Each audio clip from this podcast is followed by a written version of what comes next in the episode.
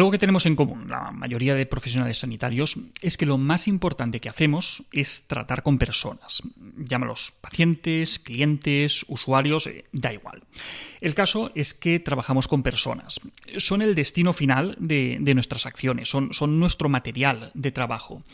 Y eso, el trabajar con personas, pues, implica una serie de responsabilidades que tenemos que tener siempre en cuenta. Tanto si sois pacientes como si sois sanitarios, este vídeo eh, os puede interesar, pero me vais a permitir que por una vez me dirija especialmente a los sanitarios, para que reflexionemos un poco sobre cómo hacemos nuestro trabajo. Vamos a ver.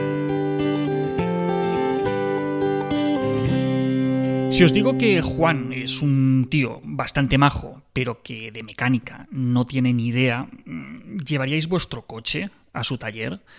Probablemente no, ¿verdad? Mm, será muy majo, pero queréis que vuestro coche funcione, ¿no? Inma. Inma es una tía muy seca, pero tiene los mejores tomates de toda la ciudad. ¿Iríais a su frutería? Pues probablemente sí, ¿verdad? Mm, sea más o menos seca, pues lo que nos interesa son sus tomates, no ser sus amigos. Está claro que las habilidades a la hora de, relacionarnos pues, pueden ser un, factor añadido, ¿no? Pero lo que nos va a hacer confiar en el mecánico o en ir a esa frutería, de, los ejemplos que, os ponía, pues no es la simpatía o, la amabilidad de las personas que nos atienden, sino otro tipo de habilidades a nivel técnico o la calidad de los productos que, que venden, ¿vale?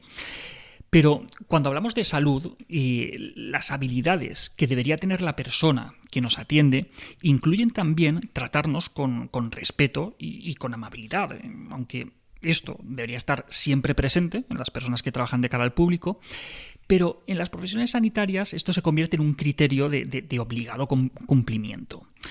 Cuando nos dicen, por ejemplo, que, fulanito es un gran ginecólogo, o pediatra, médico, cirujano, da igual, que, es un gran ginecólogo, pero que a nivel personal es, es muy seco, que ni siquiera te mira la cara cuando te habla, ¿vale? Sabéis de lo que hablo, ¿verdad? ¿Es fulanito realmente un buen ginecólogo? Pues no, no lo es porque fulanito trabaja con personas y las habilidades de comunicación forman parte de las habilidades básicas que debería tener.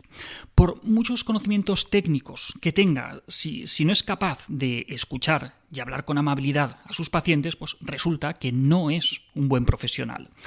Si no es capaz de, mirarte a los ojos cuando, cuando te habla, de explicar con claridad y de una forma que comprendas qué es lo que te pasa, si no es capaz de, dar una mala noticia con, calidez y con empatía, pues no, no es un buen profesional. Me dan igual los años de experiencia que tenga o los títulos que cuelguen de la pared. No es un buen profesional.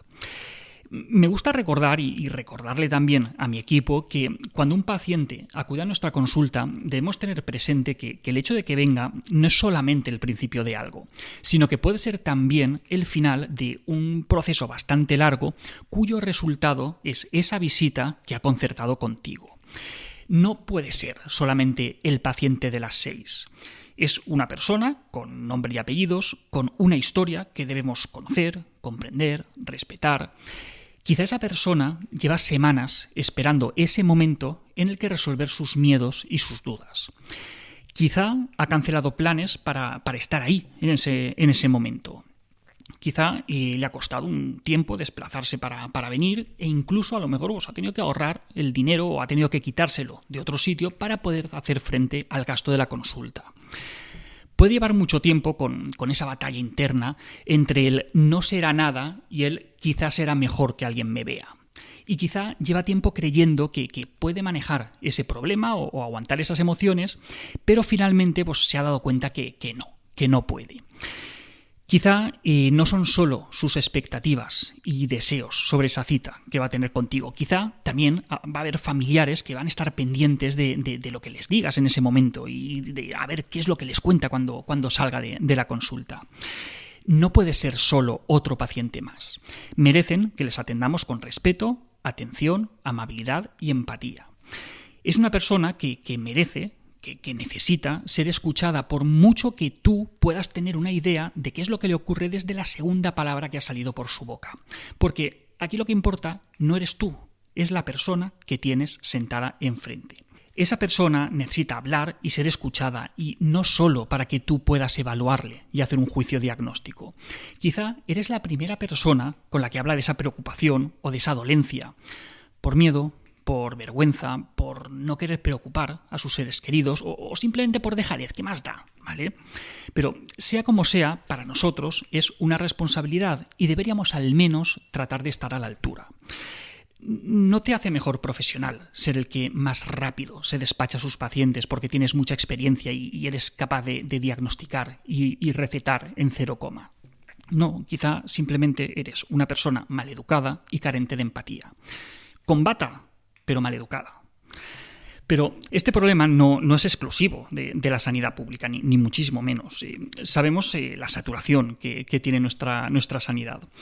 Pero hablar con respeto, eh, emplear un, tono de voz adecuado, escuchar o, simplemente mirar a la cara, son gestos que, no implican gasto en tiempo ni, ni en recursos, solamente requieren voluntad.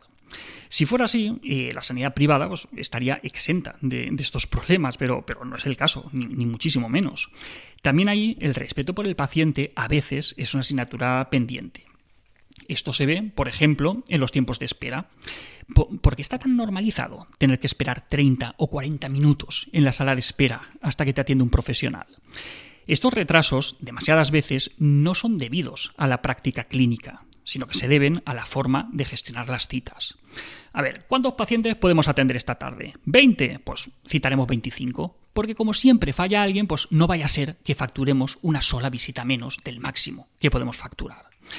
Y si vienen los 25, pues no pasa nada, pues le dedicamos menos tiempo, les atendemos con retraso y les atendemos peor y ya está. Así es como funcionan demasiados centros sanitarios, con una falta absoluta de respeto por el tiempo del paciente, como, como, si el único tiempo que importara fuera el del profesional. Son profesionales que cuando dan clase en la universidad no tienen absolutamente ninguna dificultad en comenzar y acabar las clases con una puntualidad británica, pero luego parecen olvidar esas destrezas cuando tratan con sus pacientes. Quizá no solamente es cuestión de falta de puntualidad, sino de falta de respeto. A ver, eh, si no te gusta mancharte de grasa, no te hagas mecánico.